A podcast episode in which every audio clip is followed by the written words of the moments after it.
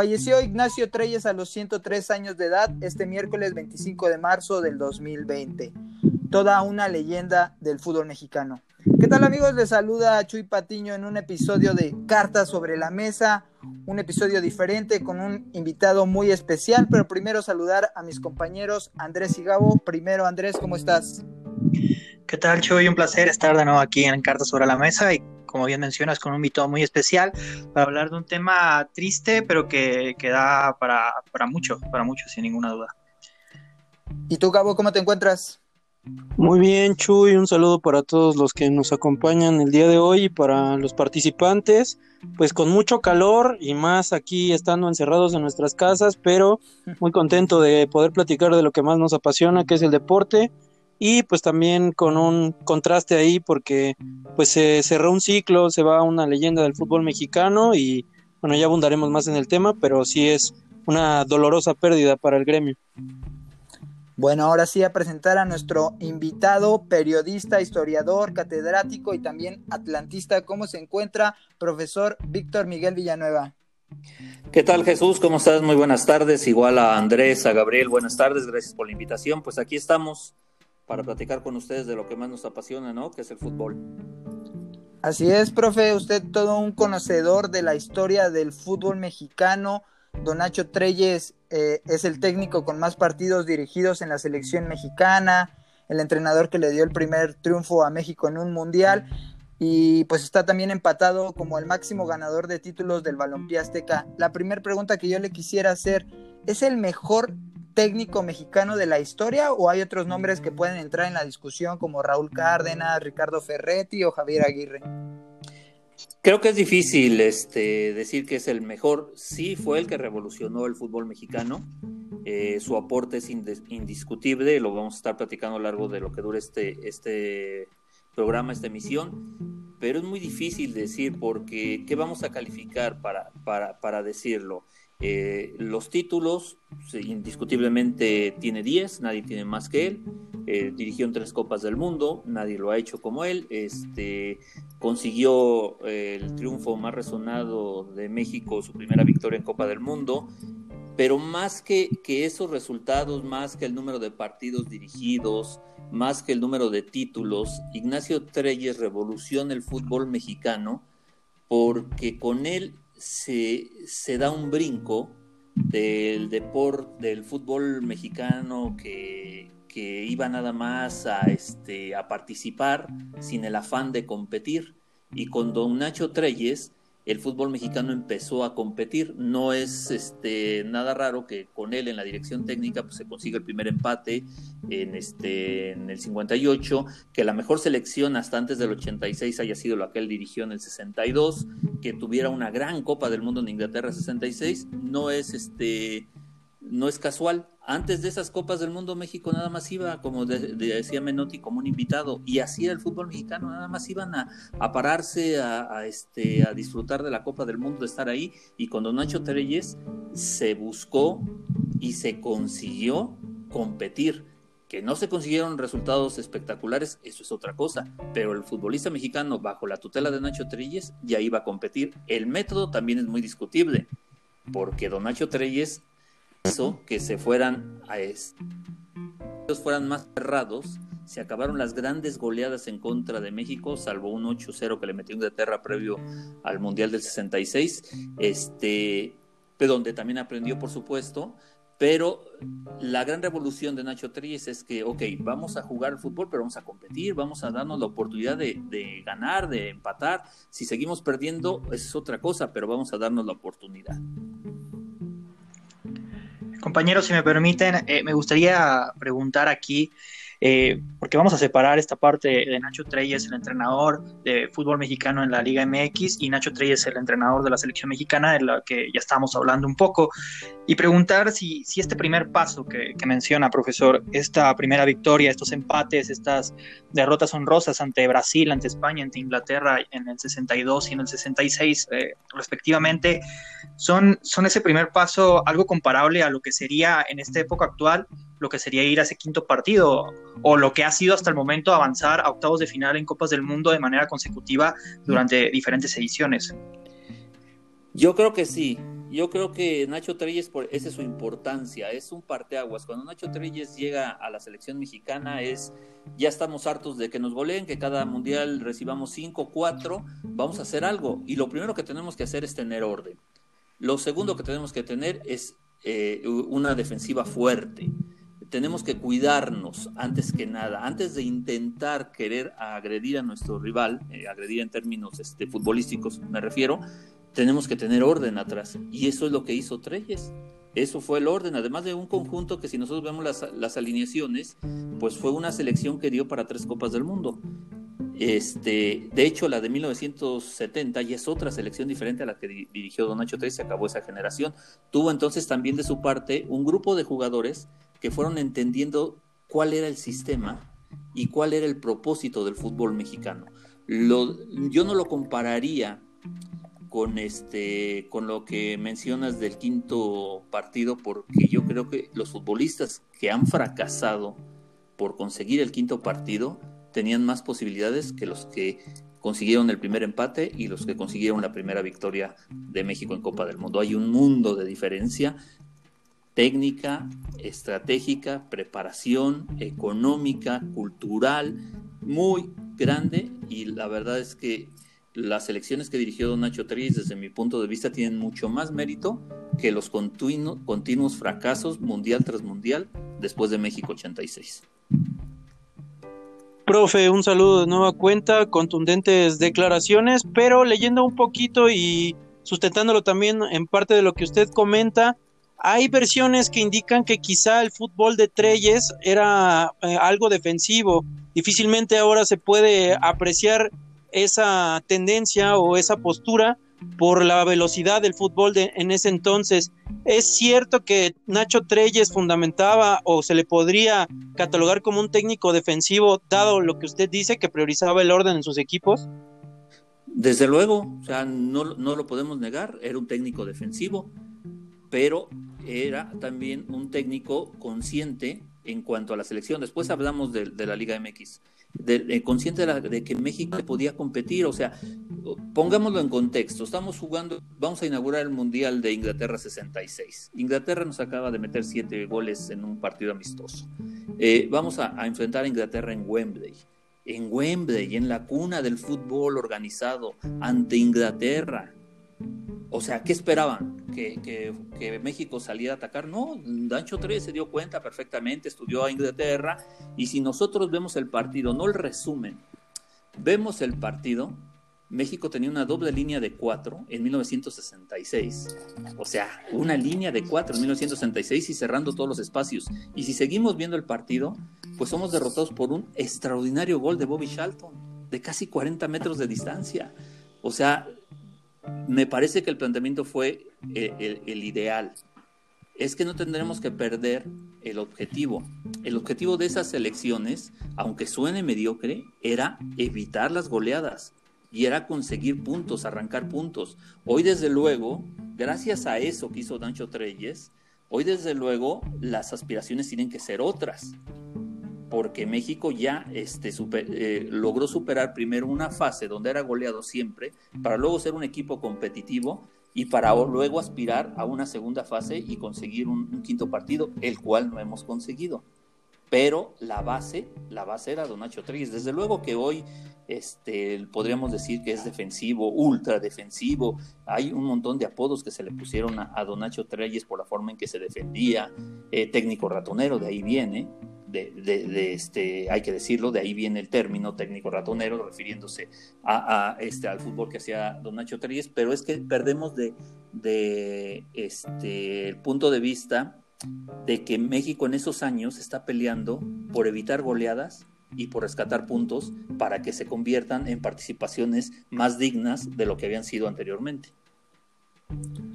Profe, como nos va comentando, Don Nacho Treyes dio un salto total en la selección mexicana y quizá las nuevas generaciones les cuesta dimensionar eh, el aporte que, tuvo en el fútbol mexicano. Entre tantos estos eh, logros que, dio Don Nacho Treyes en la selección mexicana, ¿usted con cuál se quedaría como ese primer logro que hay que tenerle que platicar a, las nuevas generaciones cuando se, empieza a hablar de, de Don Ignacio Treyes?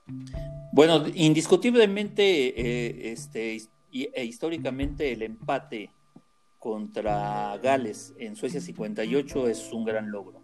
Pero si nos vamos atrás a 1930 y meterle tres goles a la selección de Argentina en ese momento, también es un gran logro del fútbol mexicano. Pero bueno, fue una derrota de 6, 6 a 3 finalmente. Pero bueno, el empate en Suecia 58 es algo importantísimo. Pero la selección que jugó en Chile 62 Insisto, hasta México 86 no habíamos tenido una selección de esa capacidad, de esa personalidad y de esa selección que fue a buscar algo. Fueron derrotados en el primer partido ante un Brasil que era mágico, que tenía Pelé, que Pelé nos hizo los dos goles, que el primer gol lo vemos y por más patadas que le tiraban los mexicanos y le cerraban los espacios, pues es Pelé. O sea, no podemos perder de dimensión que era el rey del fútbol. Es como hoy, este, pues es Messi, ¿no? Pues ¿Cómo lo detenemos? No hay forma de detenerlo. Pues en el 62 tampoco era forma de detener a Pelé, aunque se hizo un partido muy digno. Contra España se hizo un partido muy, pero muy digno también, ante una España muy poderosa en ese, en ese momento, que ya sabemos la historia. de hecho, murió hace la semana pasada Peiró, el autor del gol, al minuto 90 y luego ante Checoslovaquia, pese a ir perdiendo 1-0, México tuvo la capacidad para ir adelante y el marcador, si vemos el video, también se queda corto. Fue un 3-1, pero México pudo haber ganado con mayor amplitud. Entonces, esa selección sí me parece que cuando tendríamos que comparar a las selecciones, la de Chile 62 es fundamental. Es una gran selección y que jugó dentro de sus posibilidades y las llevó al máximo, que se quedó muy cerca de calificar a la siguiente ronda, nada más porque Checoslovaquia tuvo mayor número de goles. Ahora me gustaría, compañeros, que, pasáramos al tema de la, de la, Liga MX, porque Treyes es tan grande como fue en la selección mexicana, fue quizá todavía más grande en el fútbol mexicano, y es que estamos hablando de un técnico que gana títulos de liga con Zacatepec, con Toluca, con Cruz Azul, y lo hace en décadas distintas. Es, muy común ver hoy en día entrenadores que ganan un título y después se pierden y, no vuelven a aparecer en el mapa de la Liga MX, pero Treyes se mantiene vigente durante su, carrera, este, en su totalidad prácticamente, y, hablar de eso, ¿qué, ¿qué, tan difícil era eh, alcanzar ese tipo de éxito de manera tan constante en un fútbol mexicano que, obviamente iba en crecimiento en ese momento.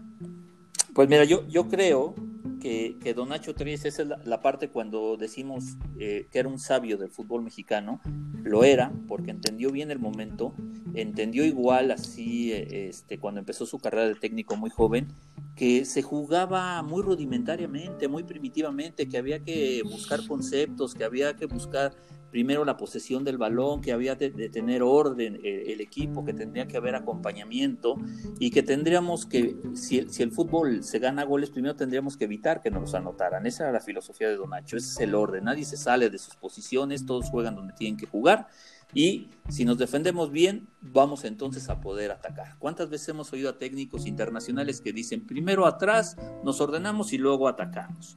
Bueno, eso lo decía Don Nacho Treyes en los años 40 y lo hizo, y hizo campeón al Zacatepec, hizo campeón al Marte, hizo campeón al América, hizo campeón a Cruz Azul. Nos llenamos hoy la boca diciendo, no, es que Johan Cruyff dejó una escuela en el Barcelona. Y luego nos decimos aquí, ah, es que Cruz Azul juega con mucho orden, es un pecho frío. No, no es pecho frío, es el sello de Don Nacho Treyes. O sea, es el ADN de Don Nacho Treyes. Ese es el estilo que le plantó a Cruz Azul y Cruz Azul juega así. Pero insisto, nos seguimos llenando la boca de que el Barcelona juega porque Cruyff dejó una escuela. Nos llenamos la boca diciendo que Alex Ferguson muchos años con el Manchester United. Bueno, pues Carvajal también tuvo no tantos años, pero sí también dejó mucho, este, varios este, lustros frente al Morelia. a lo que voy es que no nos fijamos en nuestra liga, no nos fijamos en, lo que somos. Y el estilo de Cruz Azul es un estilo que le implantó Don Nacho Treyes. Y tan grande es el estilo y tan grande escuela hizo que se sigue jugando así. Cuando empecé a reportear en 1994, tú llegabas a la Noria y veías al primer equipo, que en ese momento era dirigido por Enrique Mesa y de auxiliar Luis Fernando Tena, eh, y en las canchas eh, al lado de donde entrenaba el primer equipo estaba Don Nacho Treyes viendo las fuerzas básicas. Era director de las fuerzas básicas y se metía todavía todo vestido de azul con su pants de, eh, en azul celeste a, formar a los jóvenes a, dejar su sello, a que esos jovencitos de 15, 14 años crecieran con un estilo de Don Nacho Treyes, que es el orden. Entonces, sí, yo creo que, que, Don Nacho, como lo mencionaban, pudo eh, ser este triunfador en varias décadas porque además respetó su estilo porque siempre, como decimos o decían eh, antiguamente, nunca se salió del librito. Él sabía cómo se tenía que jugar y jugaba así y hacía que todos los equipos jugaran así. Entonces, este, esa es la capacidad y cuando alguien dice o decimos o mencionamos es que era un sabio, ah, yo creo que a eso se refiere. Plantear un sistema, respetarlo y convencer a sus jugadores, como lo hace cualquier técnico del mundo. Ahora, profe, muy ilustrativo todo lo que nos platica, pero a mí me llama la atención el hecho de que usted mencione que Cruz Azul es la esencia quizá de Nacho Treyes traída o trasladada al siglo XXI. Me llama mucho la atención por todas estas frases tan icónicas que nos dejó a lo largo de su trayectoria, la de clásico solamente esta marca de, de cerillos, o la de que la, camiseta de, Cruz Azul pesa tanto como un bulto de cemento. ¿Qué tanto influyó esta personalidad en su trayectoria? Y usted, si tuviera que definirlo en una palabra, ¿cuál sería esa palabra para definir a Don Nacho? Pues la palabra la acabo de utilizar varias veces, a ver si no la gasto, pero era un sabio. Él, él actuaba acorde a su época, insisto, empezó su carrera, empezó a decir es momento de que el fútbol mexicano dé un paso, no podemos seguir jugando así, tan fácilmente, tan primitivamente, hay que darle orden, hay que hacer entender a los jugadores que son profesionales y que tienen que jugar de, de, cierta forma, que no pueden hacerlo. Eso fue lo que transformó y eso fue lo que yo considero, y, si, y como me lo preguntan, una palabra, pues este sabio. Ahora, no estoy diciendo este, que hasta el siglo XXI se mantenga la filosofía de, Don Nacho Treyes, porque pues, sabemos que los últimos 20 años dejó. De hecho, la última vez que, que, este, que se vio por la Noria fue eh, después de la final que, le vence, que vencen en 95, o mejor que dicho, que pierden ante Necaxa en 95. Este, ya era más difícil ver a Don Nacho Treyes porque ya cumplía un puesto más honorífico que, en la cancha, eh, aunque seguía este, eh, llenándonos con sus grandes frases. Y a lo que me preguntas en, concreto es que hasta para eso era un adelantado. O sea, Don Nacho Treyes, eh, el fútbol no se podría explicar en, en, los años 60, en los años 70 en fútbol mexicano sin los berrinches de Don Nacho. O sea, no, no lo, podemos, no lo podríamos entender porque estaba en ese momento. Pero si lo recordamos, por ejemplo, yo, yo lo tengo muy presente cuando dirigió a mitad de los años 80 al Atlante, ni se levantaba de su banca. Ni se levantaba de su banca. Era el último en subir, ya estaba, eh, de hecho ya había arrancado el partido Llegaba, se sentaba al lado de Rubén Maturano, que siempre lo acompañó a lo largo de su época dorada con Cruz Azul, también un poco con el Atlante.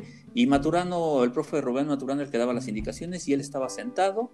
Eso sí, cuando hablaba con los medios de comunicación tenía frases muy, este, muy importantes. Cuando se nombró que, que, que Bora iba a ser el técnico de la selección, declaró que él era Ignaus Trejezowski para ver si lo ponían otra vez con las elecciones. Siempre mantuvo esa picardía eso que era característico de los años 70 y que por supuesto, si lo trasladamos al siglo XXI, pues ya no cabría, ¿no? Pero, pero en los años 60 y en los años 70, la figura de Nacho Treyes era muy importante porque le daba ese sabor, esa, esa, esa relevancia y, era muy, este, concordaba perfectamente con la época, porque también este, José Antonio Ropa hacía declaraciones de ese tipo, porque también las hacía Raúl Cárdenas, porque también las hacía eh, el Gallo Jauregui, porque las hacía Carlos Milok, porque todos los técnicos de esa época eran así y esa era la época. Y entre todos ellos, pues el mejor siempre fue Don Nacho Treyes, que le alcanzó a dirigir hasta, los años, hasta principios de la década de los 90 y todavía levantó un título con la UDG, ¿no? De Copa, pero eso habla de su, de, su importancia, su vigencia y sobre todo de su sabiduría. Profesor, también Don Nacho Treyes pues tuvo éxitos en, en, equipos que a lo mejor no eran tan mediáticos y la pregunta que le quiero hacer es sobre su paso que tuvo en América, donde no pudo replicar eh, pues este éxito que tuvo en Zacatepec, que hizo que, lo llevaran al club de, las Águilas. ¿Es la gran deuda pendiente que tiene don Nacho Treyes en su carrera con solo dos subcampeonatos, pero no poder levantar un título de liga con el América? No creo, ¿eh? No creo que, que, tenga ninguna deuda don Nacho Treyes. Hay que también poner en contexto quién era el América en esos años. Sí. Entonces eh, eh, hay, que, hay que tenerla este, muy presente. A lo mejor si, si Don Nacho Treyes dirige al América de los 80 y no consigue hacer un título, entonces estaríamos hablando de un fracaso. Si dirigiera al América en la actualidad y no consigue un título, entonces estaríamos hablando de un fracaso. Pero si ponemos al América en la década o en los años en que fue dirigido por Don Nacho Treyes, no fue un fracaso. No fue un fracaso. Lo que sí es muy sorprendente lo que hizo con Zacatepec que Zacatepec tampoco era el gran equipo en ese momento, pero llegó, les puso orden, coincidió con un eh, directivo como don Guillermo Cañedo, que también sabía mucho, que también era un sabio, y también pudieron convencer a los jugadores, hicieron un gran equipo, aprovecharon su localía, aprovecharon las condiciones de jugar en Zacatepec, jugaron mejor al fútbol y ganaron un campeonato, y después fueron llevados a la América precisamente por este éxito. Pero eh, también hay que tener en cuenta este, quién era el América en ese momento, ¿no? E, este, qué clase de equipo es, porque digo, yo sé que algunos de ustedes son americanistas, no voy a decir quién, pero eh, hay que decirlo que, que el América, hasta que no es adquirido por don Emilio Ascarga y pasan los años y se invierte dinero y hay un aparato propagandístico atrás, el América se vuelve un equipo grande, pero vamos, en los años 60 peleaba por no descender, era un equipo más de, del fútbol mexicano y si nos vamos más atrás en los años 40, este, que es el, eh, el, el periodo que yo estudio, eh, de los años 20 a los años 40 y 45, cuando se vuelve el fútbol mexicano profesional, el América era un equipo más al cual este, todo, la mayoría los goleaban y quedaban en último lugar y no había este, descenso. Pero, y en los años 60 tampoco era un equipo grande.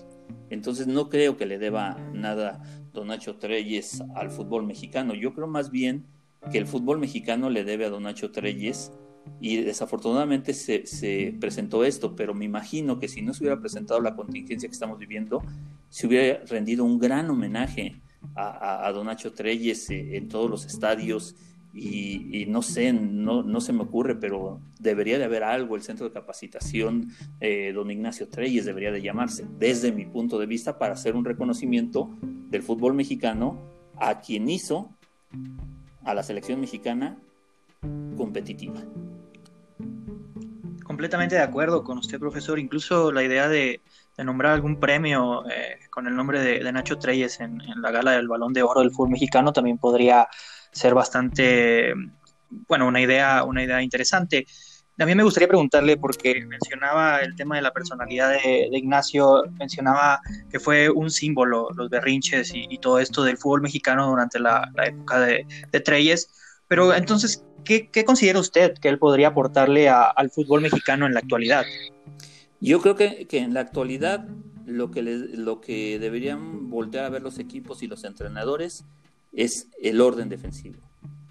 Tendríamos que pensar, y no peyorativamente, de decir es que es este, un fútbol ratonero, es un fútbol atrás, es orden todo tiene que iniciar de atrás para adelante. O sea, no podemos buscar un ataque si tenemos una defensa este, vulnerable. Y entonces eh, eh, entender que, cuando tienes un orden atrás, los de adelante brillan. O sea, ¿qué podemos decir de los delanteros de, Cruz Azul? O sea, eh, Eladio Vera era un, fenómeno. Horacio López Salgado era un fenómeno, metía goles por racimo. ¿Qué, qué podemos decir? Este, Fernando Bustos era defensivo, no, entonces, este, sí tenía una base muy, muy importante atrás, pero también tenía jugadores importantes y desequilibrantes arriba que también producían este, este goles. Insisto, si yo este, eh, tendría que, resaltar eso de Don Nacho Treyes, es que el, aporte es, a ver, ¿qué fue lo que hizo Don Nacho Treyes? Primero hay que defendernos bien. Y después de defendernos bien vamos a buscar arriba, porque no somos yo creo que, Don Nacho Treyes entendió que México no era una potencia y hoy a veces lo perdemos de vista. Hoy los medios nos engañan cada cuatro años y nos venden una selección que va a ser campeona del mundo y al quinto, al cuarto partido nos damos cuenta que no, que no es así, que tendríamos que haber ido paso por paso. Pero pues este, eso es lo que le tendríamos que aprender a Don Nacho Treyes. Vamos a entender en qué, en qué nivel estamos con relación al mundo. Y eso es lo que vamos a hacer. Y en la liga local, pues yo no, no recuerdo un equipo tan bien balanceado eh, a la defensiva como a la ofensiva.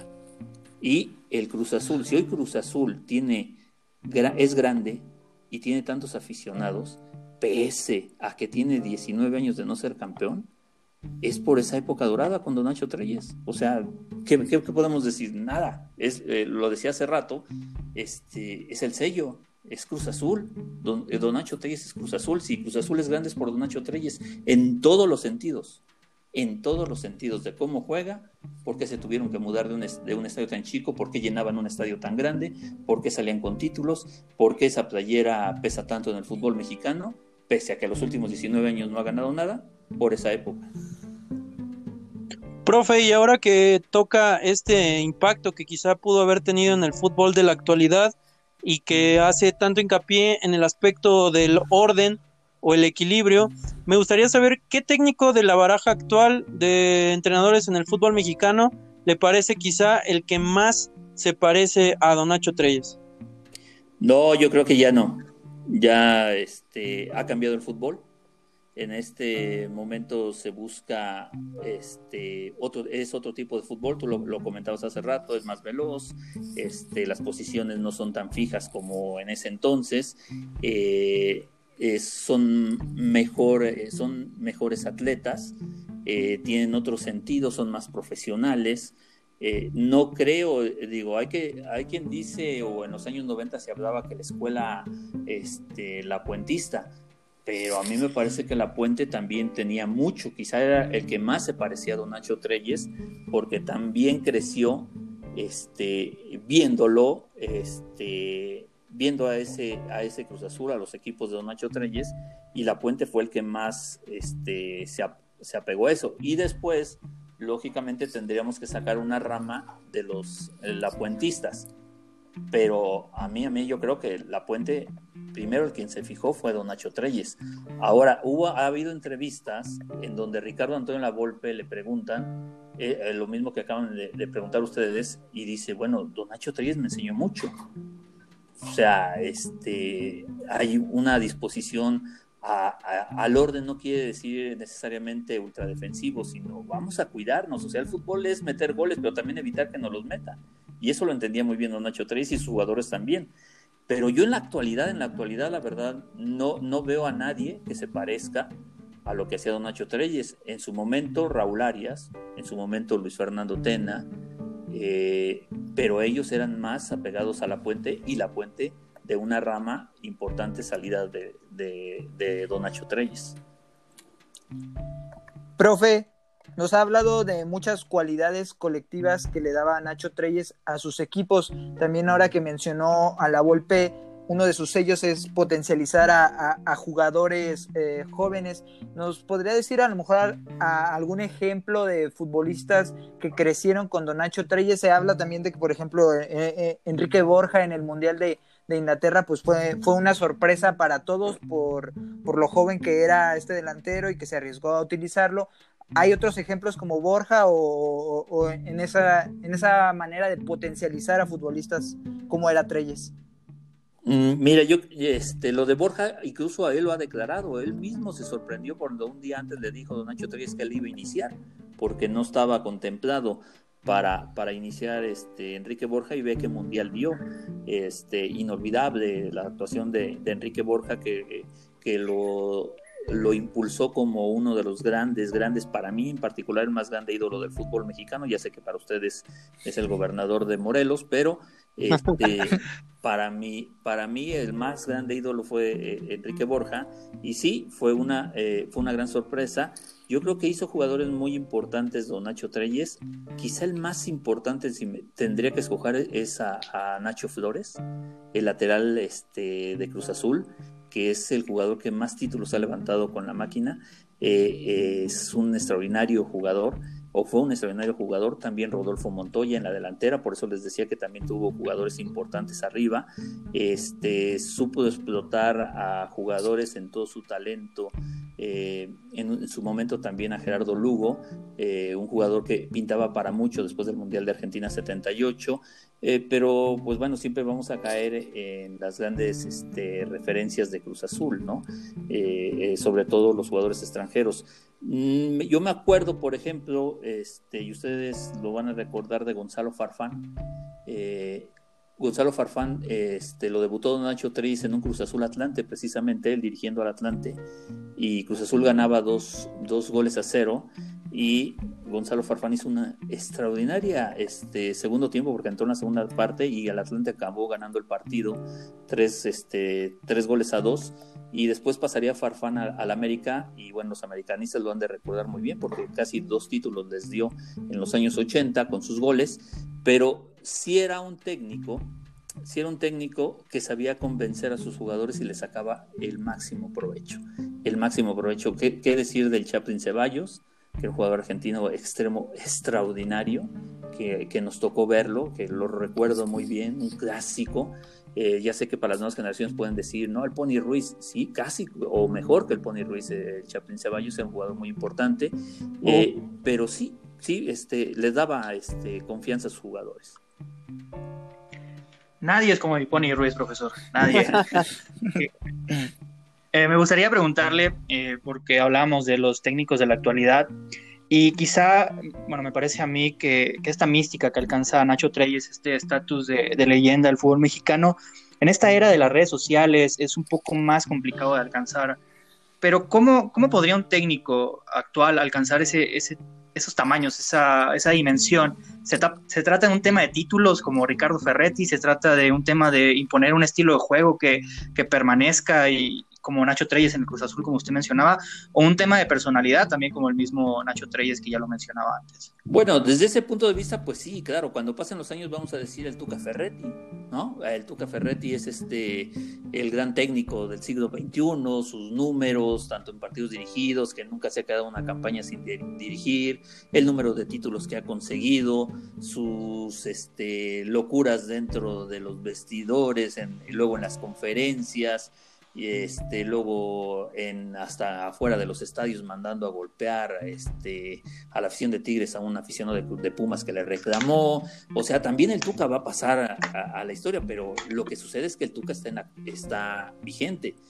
Pero cuando el Tuca deje de estar vigente seguramente ustedes que son la nueva generación escribirán y dirán es que el Tuca Ferretti y sí este su fútbol también es este, no ultradefensivo, aunque algunos quieren verlo así, este, también es muy ordenado, también el Tuca lucha por eso, por este, porque cada quien cumple una función dentro del terreno de juego, también es explosivo con los técnicos, con los rivales.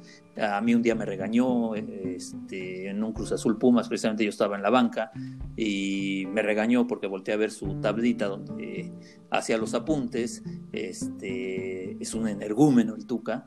Eh, eh, realmente cuando se enoja enloquece pero ese es el, técnico que sigue, ¿no? Que al que van a recordar a este, sus generaciones, al que va a quedar marcado y a lo mejor dentro de 30 años o menos dirán el Tuca Ferretti. Ok, profe, y justo mencionaba esta parte de quizá estos eh, gestos tan característicos del Tuca. Don Nacho Treyes también tenía los suyos, esta parte de aventar balones para tratar de detener el juego, tratar de asegurar al máximo un resultado, eh, si es que así se quiere ver. Retomo un poco unas declaraciones que leí en la semana de Carlos Hermosillo para un diario, me parece, de circulación nacional, en las que decía eh, o sacaba la suposición de que si Don Nacho hubiese dirigido aquel torneo o aquella final contra el América de 2013, no le sacaban el partido a la máquina celeste ¿Usted está de acuerdo con estas palabras o qué es lo que opina al respecto? La verdad es que nadie debió haber perdido ese partido. O sea, eh, si lo, lo, vemos minuto por minuto, o sea, solamente algo extraordinario cualquier técnico se le no a cualquier técnico, este, quiero decir, se le tendría que haber ido a Don Nacho Tres, ni a nadie, ni al Picao Arnauda, ni al Don Gallo Jauregui, a nadie se le tenía que haber ido ese partido, se le fue a, Memo Vázquez por las circunstancias que todos conocemos, pero sí, sí, sí estoy seguro que Don Nacho Treyes, sin necesidad de, como lo hizo en sus años mozos, de meterse a la cancha, de aventar otro balón, de pelearse con el árbitro, de sacar de quicio al abanderado, de meterse con el rival, de pelear con los periodistas, provocar todas esas cosas que en su época eran este no, no decir necesarias, pero eran parte del espectáculo de esa época. Yo creo que en esa final a la que haces mención, Desde luego, después del gol este, de Cruz Azul eh, en el Estadio Azteca en el juego de vuelta, nadie le saca el resultado a Don Nacho Treyes, ¿eh? Nadie, y, sin siquiera este, defenderse a ultranza, sino simplemente acomodando a sus jugadores como, como siempre lo hizo, ¿no? Siempre este, buscando eh, sacar lo mejor de ti para anular lo mejor del rival. Y, eh, pero yo me quedo, estoy convencido de que sí, y, también coincido con Carlos Hermosillo, no hubieran perdido esa final. Amigos de Cartas sobre la Mesa, hemos estado hablando con el profesor Víctor Miguel Villanueva, periodista, historiador, catedrático y también atlantista, acerca del legado de Don Nacho Treyes. Vamos con una última serie de preguntas para, para terminar este gran tema que nos ha dado mucha historia, mucha dimensión de, la figura de Don Nacho. La última que yo le quisiera hacer, profe, es, este, ya hablaron un poco de, de cuál podría ser un homenaje digno para, para Don Nacho Treyes. ¿A usted le gustaría, sería el nombre número uno en el caso de que Cruz Azul construya pronto un estadio? ¿Debería llamarse el estadio Don Nacho Treyes o cree que hay otra figura en Cruz Azul que podría tener ese honor? No, en Cruz Azul nadie. O sea, Cruz Azul es Ignacio Treyes.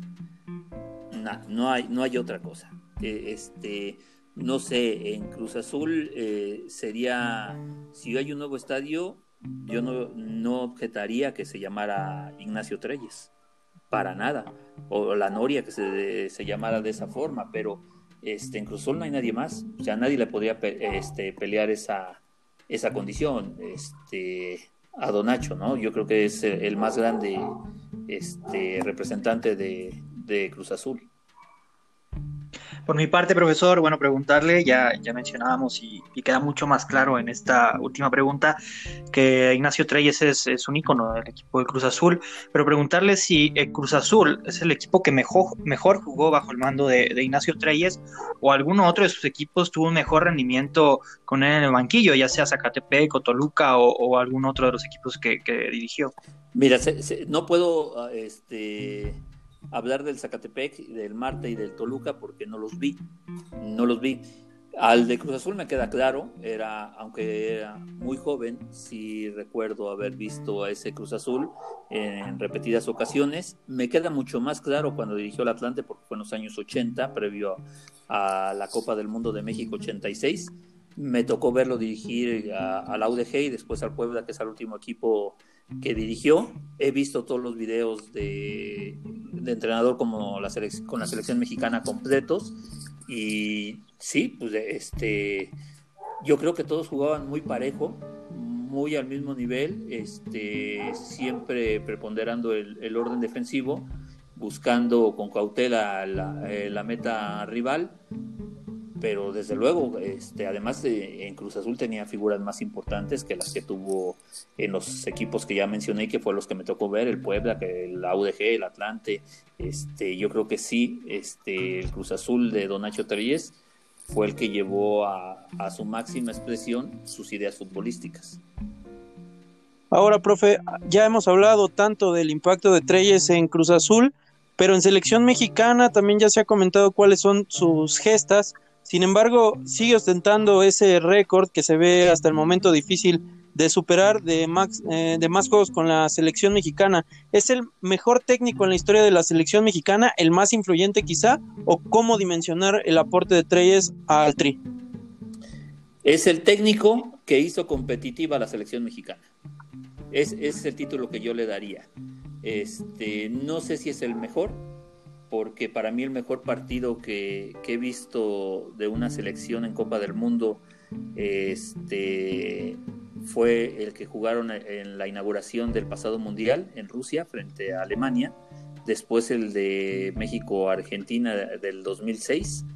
Este, yo creo que son las máximas expresiones del fútbol mexicano en una Copa del Mundo. Eh, jugaron por nota, el resultado fue favorable para en el, Mundial de Rusia, para vencer a Alemania, para en el Mundial 2006 no fue favorable, pero fueron los mejores partidos que yo le haya visto a la selección mexicana en Copa del Mundo. Después atrasito sería el que jugaron contra la misma Alemania en Montpellier en, en Francia 98, en que desafortunadamente no pudieron meter goles.